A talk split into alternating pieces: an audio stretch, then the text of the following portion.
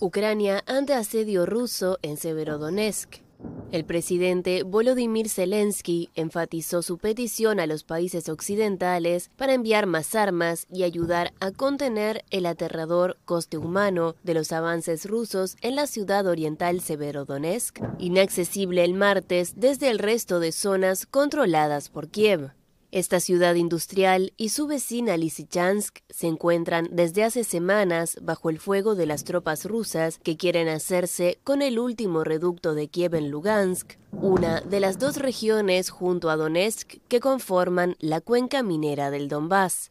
El presidente ucraniano aseguró que es muy alto el coste humano de esta batalla en las batallas en Donbass y seguramente pasarán a la historia militar como una de las batallas más brutales en Europa y para Europa. El ejército ucraniano y nuestra inteligencia todavía vencieron tácticamente al ejército ruso. El gobernador regional de Lugansk admitió el lunes que las tropas ucranianas habían sido expulsadas del centro de Severodonetsk después de semanas de resistencia. La vecina Lysychansk no está salvo de las hostilidades. Los daños son extensos en esta ciudad que no dispone de agua, ni electricidad, ni cobertura telefónica. Y por alguna razón, todos nos hicieron esta pregunta, ¿por qué no te vas? Pero ¿a dónde se supone que debo ir? Esta es nuestra tierra, crecimos aquí, vivimos aquí, nuestras madres y padres están enterrados aquí en el cementerio. ¿A dónde se supone que iremos?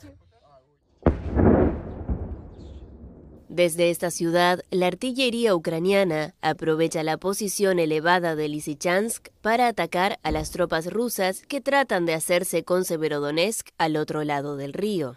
Pero los bombardeos son en ambos sentidos y no destruyen solo edificios, también vidas.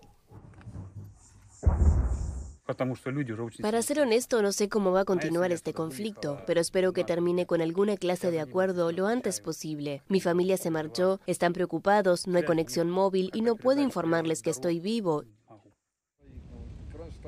El lunes, Amnistía Internacional acusó a las tropas rusas de crímenes de guerra en Ucrania y denunció la muerte de cientos de civiles en la ciudad nororiental de Kharkov, la segunda del país, donde se usaron bombas de racimo. Desde el comienzo de la guerra, el pasado 24 de febrero, Rusia recibió múltiples acusaciones de este tipo, especialmente tras su retirada de varias ciudades alrededor de Kiev, donde se hallaron numerosos cadáveres.